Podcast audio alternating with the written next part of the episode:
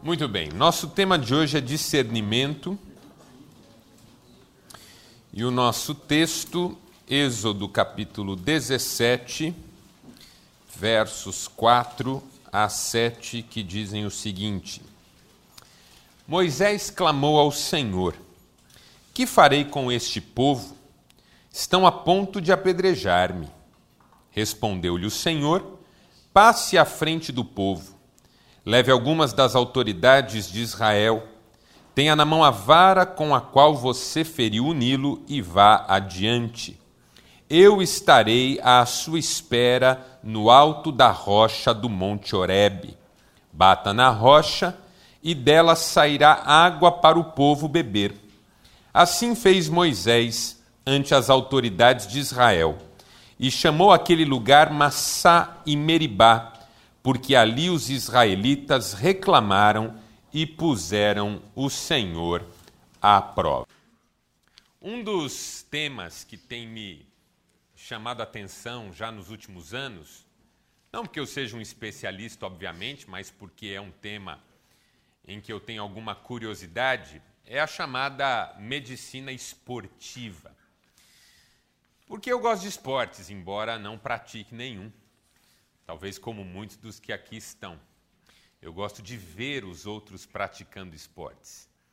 E quando eu preciso muito praticar esporte, às vezes eu peço alguém que eu conheço para praticar um esporte por mim. Isso se chama terceirização. E aí a pessoa pratica e eu fico com os benefícios daquilo. É um conceito moderno. A medicina esportiva evoluiu muito nos últimos anos e o campo de abrangência se tornou gigantesco. A questão do tratamento de lesões, a medicina preventiva voltada ao esporte, o estudo de caso em função de biotipo. Ou seja, é um recurso extraordinário, espetacular, que faz com que os atletas rendam em altíssimo nível. É medicina para grandes performances. E um dia, conhecendo um centro de treinamento bastante moderno, fiquei impressionado com a tecnologia dos equipamentos. Equipamentos para mensurar atividade muscular, equipamentos para fazer exames de ultrassom, equipamentos para diagnosticar problemas futuros. São inúmeras as possibilidades. E à medida em que eu estava conhecendo um pouco desse ramo e perguntando sobre ele, o que me chamou a atenção foi a necessidade que um médico do esporte tem hoje de, num universo de milhares de informações, fazer os diagnósticos mais precisos. E aí, obviamente, nós estamos falando de algo que não tem a ver só com a medicina esportiva, mas com quase todos os campos do conhecimento. Hoje nós temos uma infinidade de informações e precisamos de precisão no diagnóstico em meio a infinitas fontes de informação. Isso é liderança. Ser líder é ter capacidade de discernir entre tantas informações que nós recebemos de todos os lados, aquelas que nos são mais importantes e que serão usadas por nós de maneira mais efetiva. Então, assim como um médico de esportes precisa discernir todas as informações que ele tem de um mesmo atleta para poder ajudar o atleta a se desempenhar ao máximo, um líder precisa de todas as informações para ajudar o seu liderado a se desempenhar ao máximo. Assim como um médico comum precisa discernir entre tantas informações que ele recebe para dar o melhor diagnóstico e o melhor tratamento para uma pessoa, um líder precisa discernir entre tantas informações para dar o melhor rumo, o melhor caminho e às vezes o melhor processo terapêutico para ajudar um liderado. E esse discernimento é a chave da liderança. Porque informação não falta, elas vêm de todos os lados. Nem sempre nós estamos atentos a elas.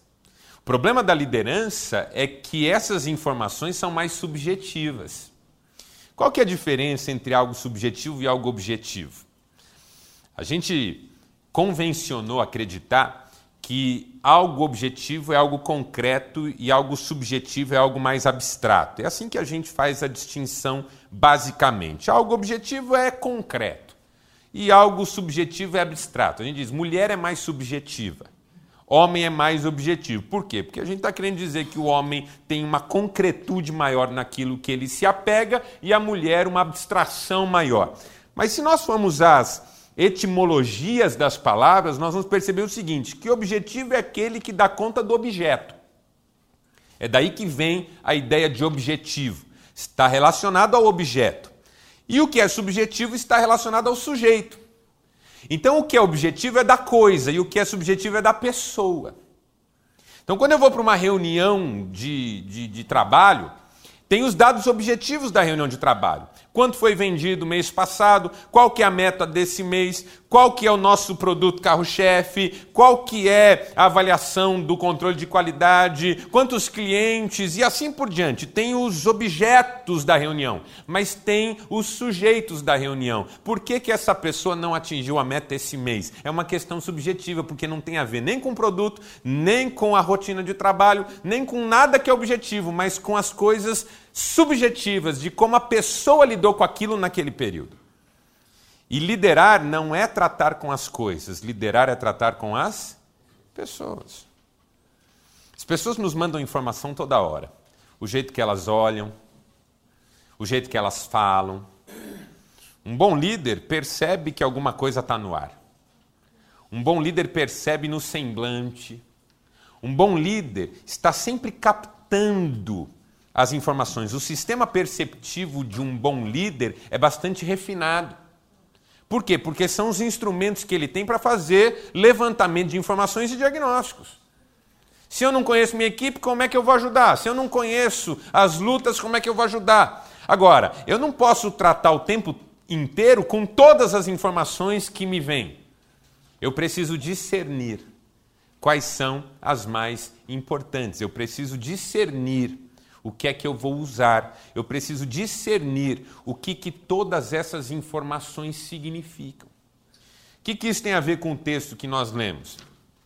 Moisés de novo está diante de um problema com o povo. Está faltando água. E o povo está queixando, reclamando de Deus. Ah, o clima está ruim, está pesado.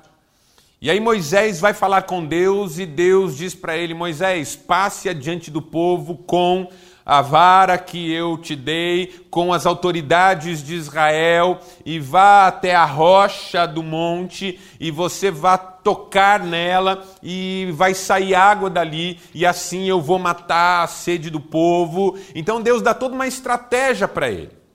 Mas essa estratégia não é só objetiva, ela tem uma série de subjetividades. Por quê? Porque ela ensina lições de liderança que nós podemos aprender. E a lição chave que nós podemos aprender é essa: líderes maduros discernem os desafios e as oportunidades em cada situação de sua liderança. Liderar é exercer contínuo discernimento. Por isso que tem líder bom e líder ruim. Porque o líder ruim não tem discernimento. Ele trata tudo como se tudo fosse sempre a mesma coisa. Ele trata tudo como se tudo fosse igual. Se você trata todo mundo igual, você está tratando todo mundo errado. O pai que diz assim: Eu crio os meus filhos igual, está criando os filhos errado. Por quê? Porque os filhos não são iguais. Trata igual o menino mais velho, que é um bonzinho, não tem boca para nada, e o mais novo, que é dissimulado, malandrinho e sabe como dar nó em pingo d'água. Você vai pesar sobre o bonzinho e o mais levadinho vai nadar de braçada. Você tem que ter discernimento. Discernir envolve distinguir, perceber as diferenças, notar que cada coisa é uma coisa. Tem gente que gosta de ter padrão no jeito de tratar tudo e todos. Não, eu faço para um, eu faço para outro. Não, eu sou assim com ele, eu sou assim com ela. Trate o seu sócio igual você trata a sua mulher e vice-versa. Não vai rolar coisa boa aí. E o sócio é capaz de nem gostar de algumas coisas e a mulher não vai gostar de outras. Trate seu vizinho do mesmo jeito que você trata sua mãe. São, são relacionamentos distintos. Eu, eu, quando eu vou falar com um amigo, não é como quando eu vou falar com meu pai. E também não é como eu vou falar com Deus. Eu eu tenho um jeito de me referir a um amigo, eu tenho um jeito de referir a um cônjuge, eu tenho um jeito de me referir a um pai, eu tenho um jeito de me referir a Deus. Com um amigo eu tenho algumas liberdades que com o meu pai eu não tenho. Eu não bato nas costas do meu pai e falo, e aí, animal? Não, não combina. Agora, dependendo do amigo, eu faço com gosto. Não é? É, Ricardo Gondim certa vez disse o seguinte: Deus me chama de amigo, mas eu me reservo o direito de chamá-lo de Senhor. Por quê? Porque eu entendo que cada cada nível de intimidade é um nível de intimidade. Isso é discernimento, é perceber que cada coisa é uma coisa, cada situação é uma situação. E em todas eu posso aprender e em todas eu preciso discernir desafios e oportunidades. Algumas lições que a gente tira dessa premissa. Primeira, líderes maduros discernem os pontos de esgotamento. Essa é uma capacidade de liderança que vale o destaque. Um líder maduro sempre sabe até onde ir e até onde não dá para ir. Quando parar. Porque nós vivemos num tempo em que todo mundo quer sempre mais. Não há dinheiro que baste, não há tempo que baste. Quando alguém diz para mim, rapaz, o meu dia precisava ter 30 horas, eu digo, está administrando o dia errado. Por duas razões. Primeiro, o dia não vai ter 30 horas para ninguém. E segundo, sabedoria é administrar o dia dentro do tempo que o dia oferece. Ficar sonhando com um dia que vai ser diferente do dia tal como ele é não faz sentido. Ah, meu dia está muito curto. Por quê? Porque a gente está administrando mal o tempo. E muito provavelmente o sujeito que está administrando mal o tempo está administrando mal a vida como um todo. Mas é um pouco reflexo dessa geração. Sempre mais, mais, mais. Você tem que ir mais, você tem que ir além, você tem que fazer mais, você tem que fazer mais, você tem que produzir mais, você tem que atingir mais metas, você tem que dar conta do recado, você tem que estar em mais lugares, você tem que visitar mais gente, você tem que atender mais a esposa, você tem que ter mais tempo com o filho. É mais, mais, mais, mais. E tem líder que entra nessa pilha. E é o líder do tipo carrasco. Chicote na mão, rema mais e chicoteia, rema mais e chicoteia. E quando ele mal percebe, a equipe está estrangulada em ponto de esgotamento e a produção, ao invés de aumentar, diminui. Nos relacionamentos afetivos também é assim. Quanto mais a gente cobre uma pessoa, mais o relacionamento com ela fica difícil. Se a sua esposa, o tempo todo, pegar seu celular para ver que mensagem que chegou. O tempo todo fizer uma queixa de que você não está comparecendo em alguma área da vida. O tempo todo fizer uma crítica ao modo como você está lidando com ela e com os filhos. Se o tempo todo ela te pressionar, isso não vai fazer de você um marido mais amoroso, concorda? A não ser que você seja masoquista, bate que eu gosto, você vai ficar chateado. Bem, tá difícil. Estou perdendo a graça de ficar perto de você. Eu sei que já em algum momento da sua vida você ou disse ou ouviu isso de alguém que falou: Ó, oh, tá difícil ficar perto de você. Porque é só pancada o tempo todo, é só pressão o tempo todo, é só briga o tempo todo. Quando eu era recém-casado, Cristiane tinha tanta vontade de cuidar bem da casa, mas tanta vontade, que depois de ela deixar tudo no lugar, a única coisa que faltava na vida dela era eu desaparecer. Por quê? Porque eu só servia para tirar as coisas do lugar.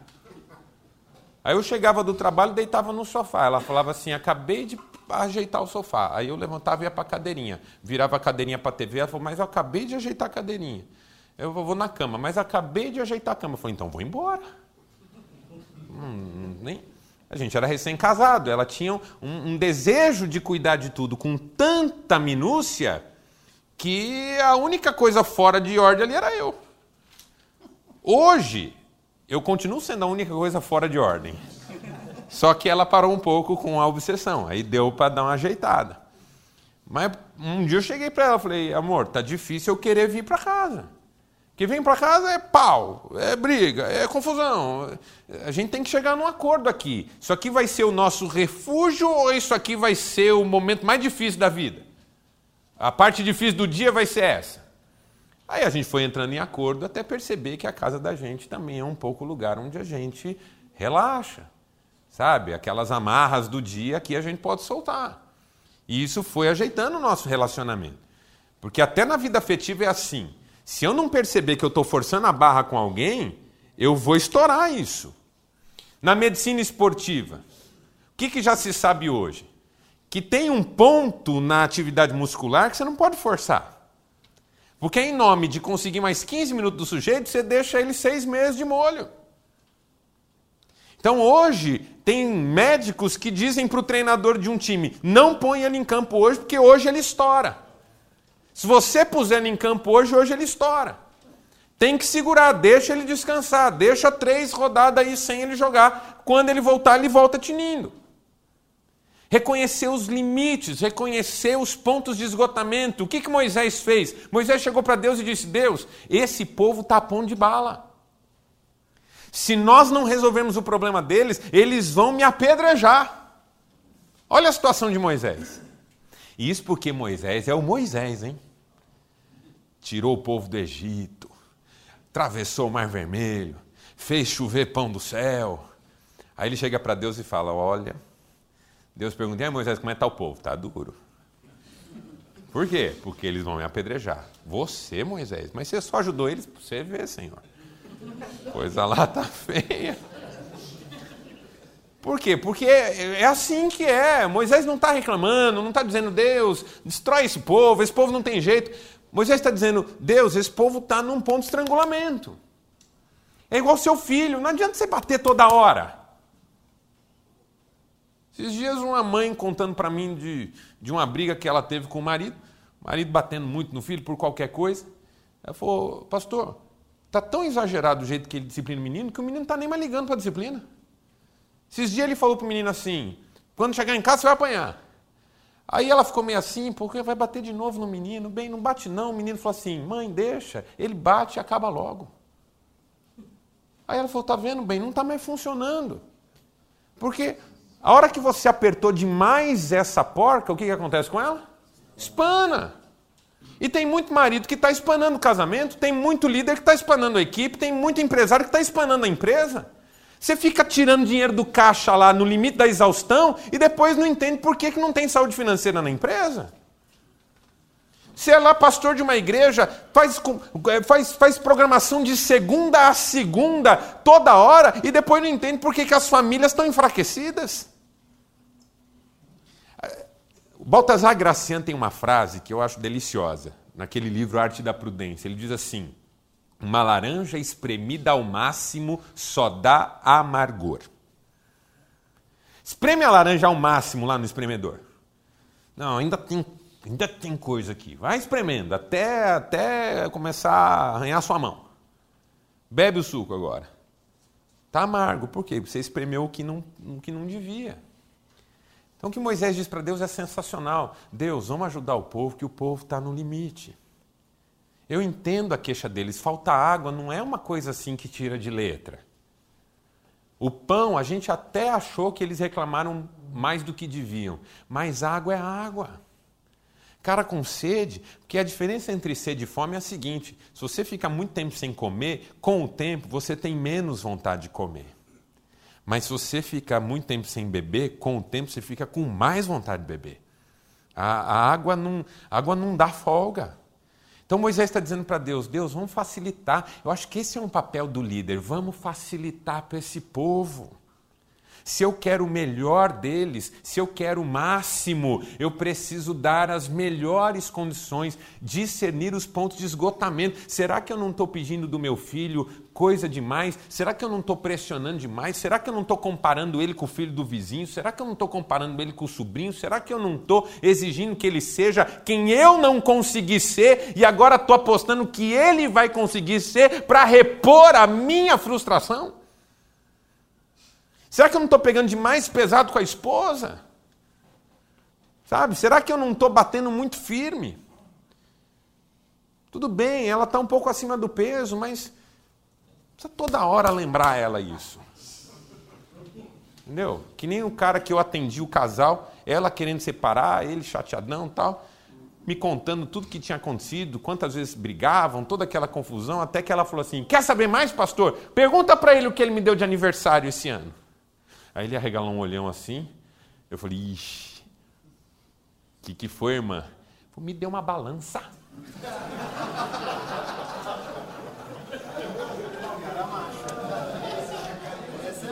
Esse é macho. Esse é macho. Entendeu? Lá em casa tem uma balança. Comprei para mim. Só que fica lá, no banheiro. Qualquer um que quiser pode usar. Mas é minha. Isso é minha. Comprei no meu aniversário, entendeu? Sabedoria, discernimento, irmão. Será que você não está forçando a barra? Não está forçando a barra com uma amizade? A gente perde a amizade porque força a barra. Não é que o amigo é ruim, é que a gente não sabe o limite. Três palavras que eu acho que são chave. Primeira, cansaço. O quanto eu consigo perceber que a pessoa que está ali sob os meus cuidados, sob a minha liderança, está cansada? Porque uma coisa é você cansado, outra coisa é você inteiro.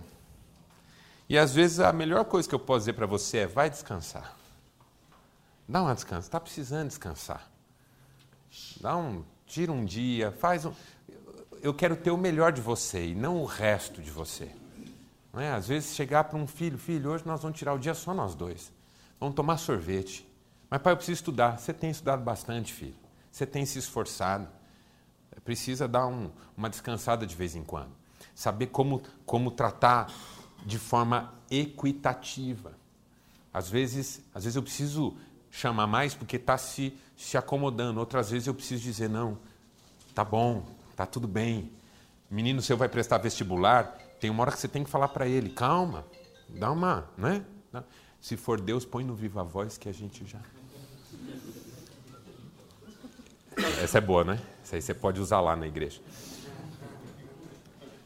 Tem hora que eu tenho que falar, vamos na boa. De, hum, é até melhor, porque uma pessoa em situação de exaustão não consegue nem raciocinar direito. Outra coisa, limite. Será que nós não chegamos no limite de uma pessoa? Porque assim, ó, às vezes o limite seu é um pouco mais extenso do que o limite do outro. Às vezes de você eu consigo extrair mais, mas do outro não. Isso também é discernimento.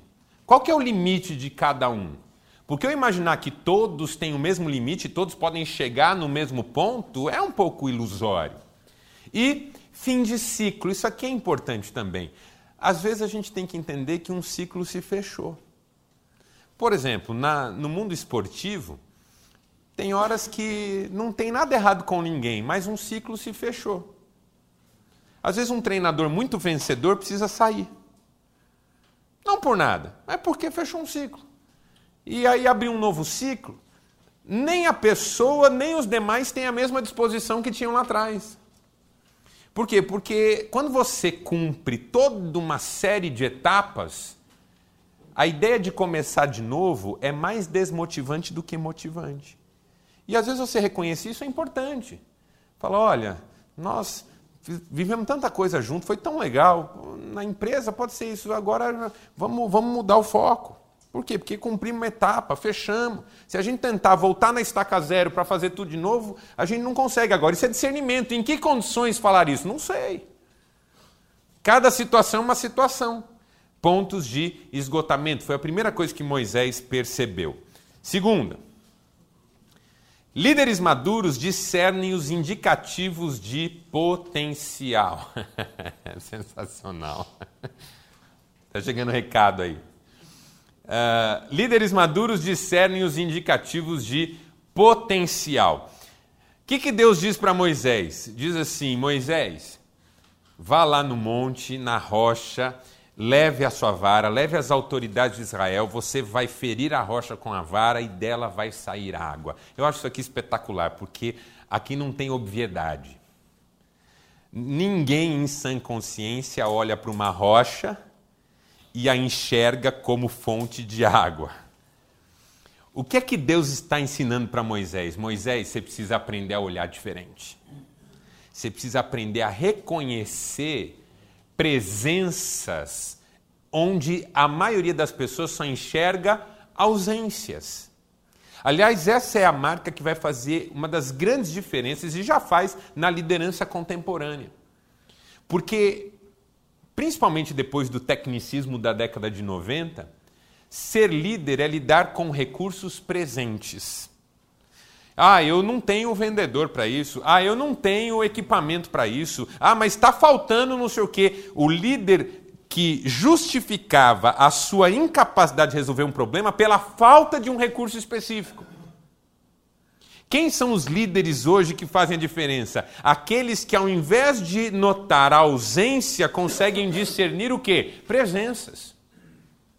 Então, ao invés de eu ficar procurando o que não tem, eu vou enxergar o que eu acredito que tem. Olha, a gente não tem a, a, a capacidade de pagar o, a agência de publicidade X para fazer uma campanha nacional para a gente vender mais. Mas a gente tem aqui dentro gente com talento que a gente ainda não explorou suficientemente. Uma coisa que a gente aprende ao longo da vida familiar é que a gente passou muitos anos subestimando a própria família da gente. Sabe quando o homem precisa ficar de cama doente para descobrir que a mulher dele é uma empreendedora do caramba, que ele nunca deixou mover uma palha, porque ele sempre controlou aonde ela podia ir, o que ela podia fazer, e foi quando ele precisou que ela mostrou que ela podia ajudá-lo numa condição que ele nunca encontrou em nenhum sócio que ele já teve. Acho que alguns aqui já viveram isso. De repente, eu precisei, minha mulher mostrou que ela é do caramba. Capaz, mais capaz do que eu em muitas coisas. Filho. Quantos aqui já não tiveram uma surpresa feliz com um filho? De repente, numa situação difícil na família, o filho foi lá e se despontou.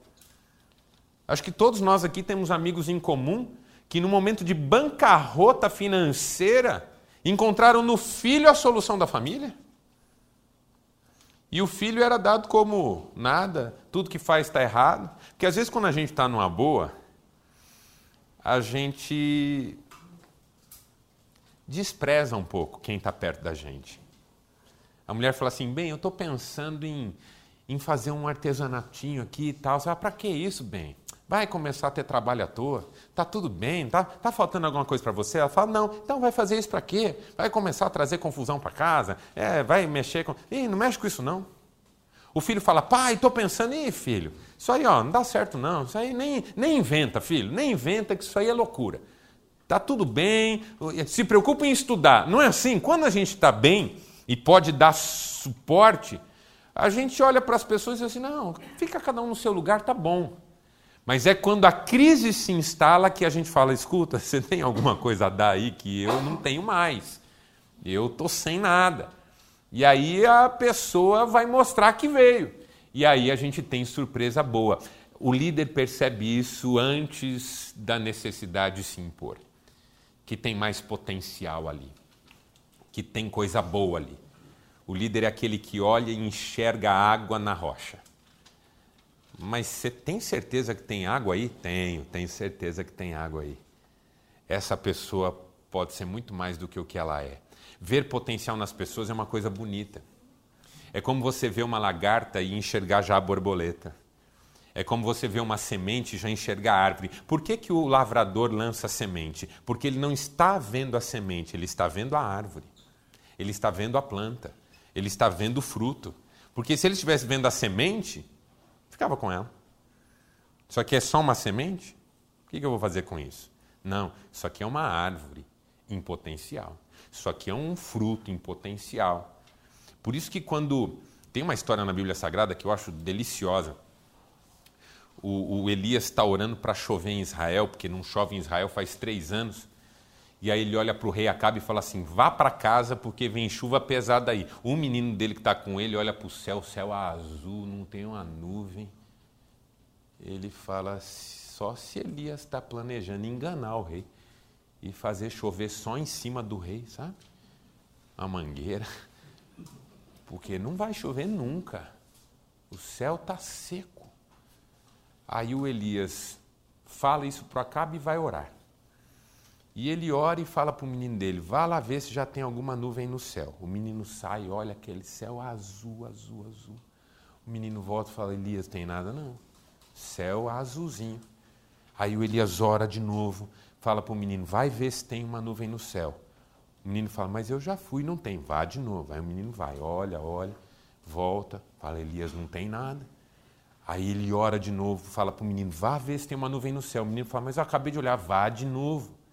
Aí ele já vai pisando duro, né? Droga, que ficar vendo aqui, não tem nuvem. Já falei para o profeta que não tem nuvem. Olha, olha, fica um tempinho mais procurando, volta, fala, Elias, não tem nuvem. O Elias ora de novo, fala, vai ver se tem uma nuvem. O menino sai bravo, eu vou ficar aqui. Nem que, eu, nem que não tenha nuvem, eu vou falar que tem, porque o homem está ficando louco, fica mandando eu viver nuvem toda hora. Não tem nuvem nesse céu. Volta lá fala, Elias, não tem. Elias ora, vai de novo, o menino vai de novo pela sexta vez. Aí ele vê lá no fundo uma nuvem e a Bíblia diz assim, do tamanho da palma de uma mão. Eu acho até que o menino forçou, sabe?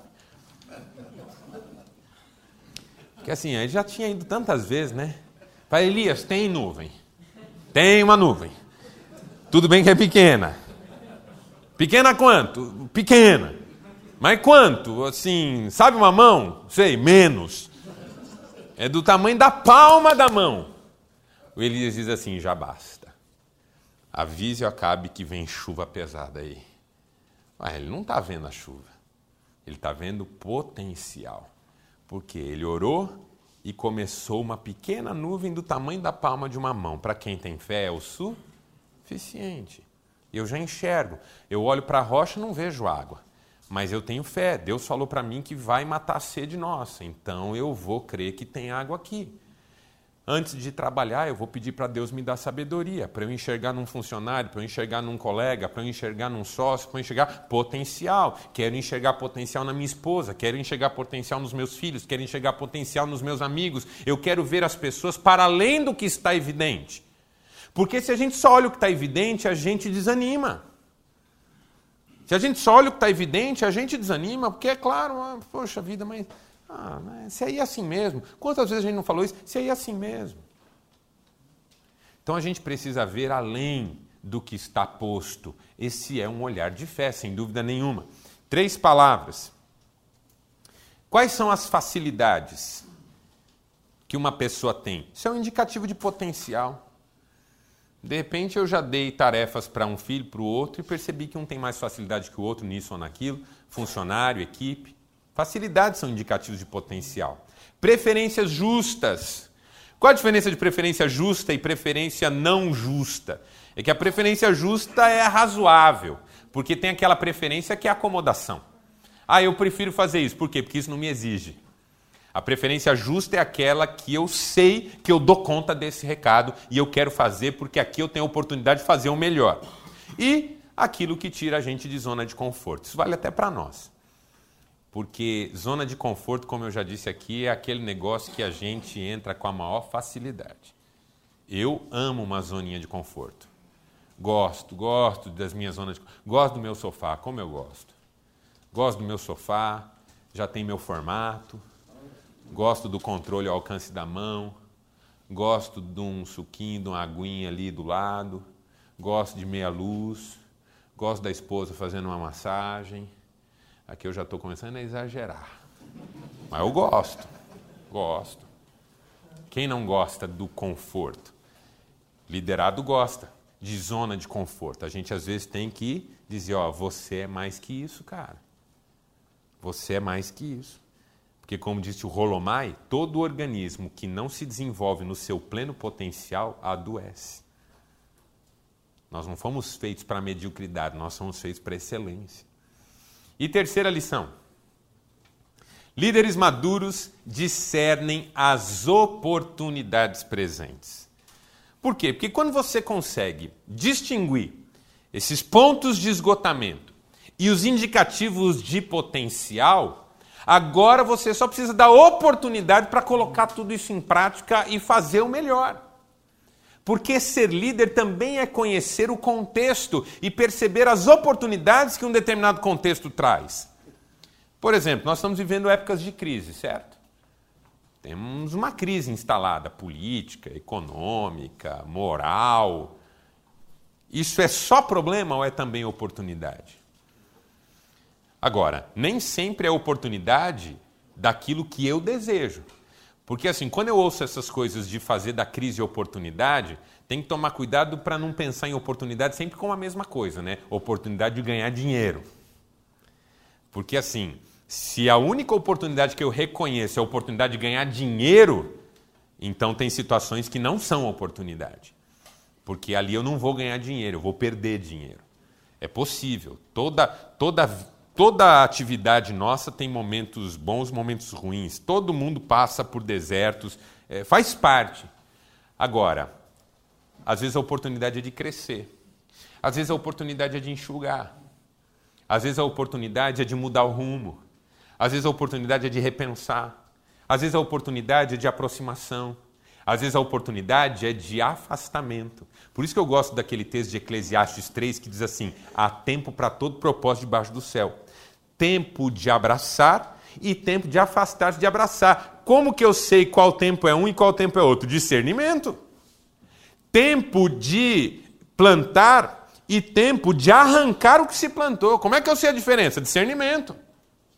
Tempo de costurar e tempo de rasgar. Como é que eu sei? Discernimento. Tempo de guerra e tempo de paz. Como é que eu sei? Discernimento tempo de amar e tempo de odiar ou aborrecer, que é a palavra mais correta ali. Como é que eu sei? Discernimento. Tempo de rir e tempo de chorar. Como é que eu sei? Discernimento. Isso é oportunidade. Cada situação é uma oportunidade. Para uma coisa ou outra. E o bom líder é aquele que interpreta os sinais e diz: é por aqui. É por aqui, gente. A oportunidade está aqui.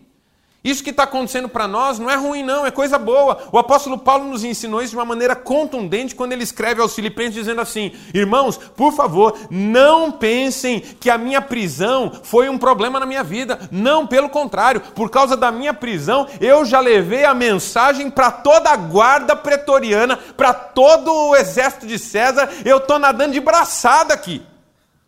Oportunidade. Quem que não reconhece oportunidade? O líder murmurador. Esse é fria, viu? Ó, pior que uma equipe de murmuradores é um líder murmurador. Porque aí não tem escapatória, entendeu? Três ideias. Oportunidade de uma experiência nova. Toda situação pode ser uma oportunidade de ter uma experiência nova. Oportunidade de uma vitória legitimadora, porque a melhor vitória é sempre aquela que acontece quando as circunstâncias são desfavoráveis. Sabe quando seu time estava com 10 em campo, um com cãibra, perdendo de 1 a 0, foi lá e virou o jogo? Fala se esse não é dos jogos que você mais lembra com carinho na sua, na sua memória. Quando... Não é? Então, eu nem sei do que você está falando e imagino que foi espetacular. Eu detesto os dois times. Entendeu? Por quê? Porque um, um sai daqui e é isso aí. Aquela luta do, do, do, do Minotauro com aquele gigante, ele lutou com um gigante uma vez, o cara deu nele a luta inteira, deu nele a luta inteira. Quando a gente está achando que ele ia morrer, ele deu uma chave de braço no cara e ganhou. Toda vez que se fala da biografia desse cara, é essa luta. É essa luta. Corinthians, pensa no Corinthians. Não é? Só confusão, só confusão, só confusão. Não, diz que a torcida do Corinthians, o período de maior crescimento da torcida do Corinthians foi os 23 anos de jejum. Cresceu pra caramba. Por quê? Porque, de certo modo, as vitórias em meio a circunstâncias adversas são sempre as mais legitimadoras. Quando você, você ganhou porque estava nadando de braçada, porque tinha mais dinheiro que todo mundo, porque tinha mais know-how que todo mundo, você não fez mais que a obrigação. Agora, você ganhou quando todo mundo dava você como vencido, você ganhou quando não tinha o que fazer, você ganhou quando todo mundo estava perdendo. Meu, que milagre Deus fez na sua vida. Por isso que a terceira palavra é milagre. Porque milagre é próprio da crise, não é próprio da bonança. Ninguém ora por milagre quando está tudo bem. Se ora por milagre quando as coisas estão difíceis. Moisés nunca ia saber o que é tirar água da pedra sem crise. Moisés não está lá liderando o povo, fala, Senhor, hoje está tão sossegado aqui, bem que nós podíamos fazer umas coisas diferentes. O que, Moisés? Sei lá, tirar água da pedra.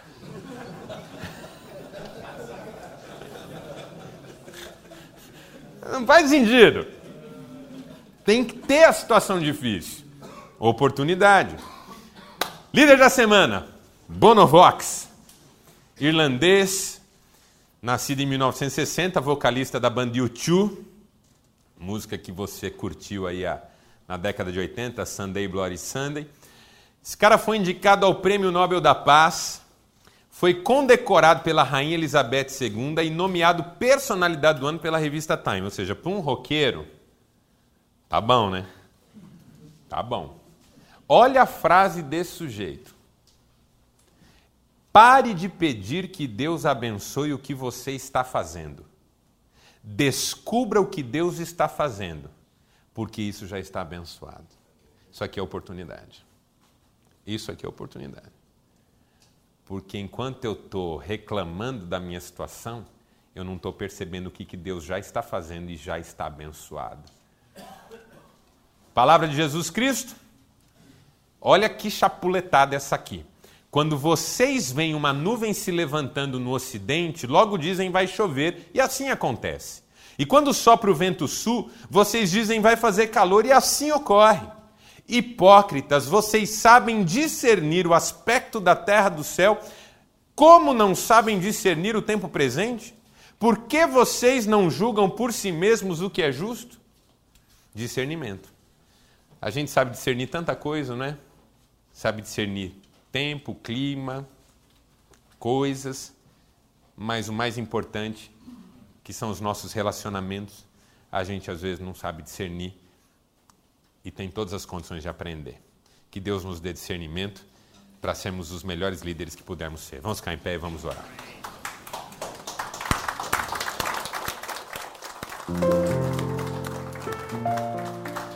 Pai, agora dá-nos descanso, leva-nos em paz, abençoa cada homem e sua família e dá discernimento a cada um em nome de Cristo. Amém. Amém. Valeu, gente. Boa semana. Até terça-feira que vem, se Deus quiser. Tchau.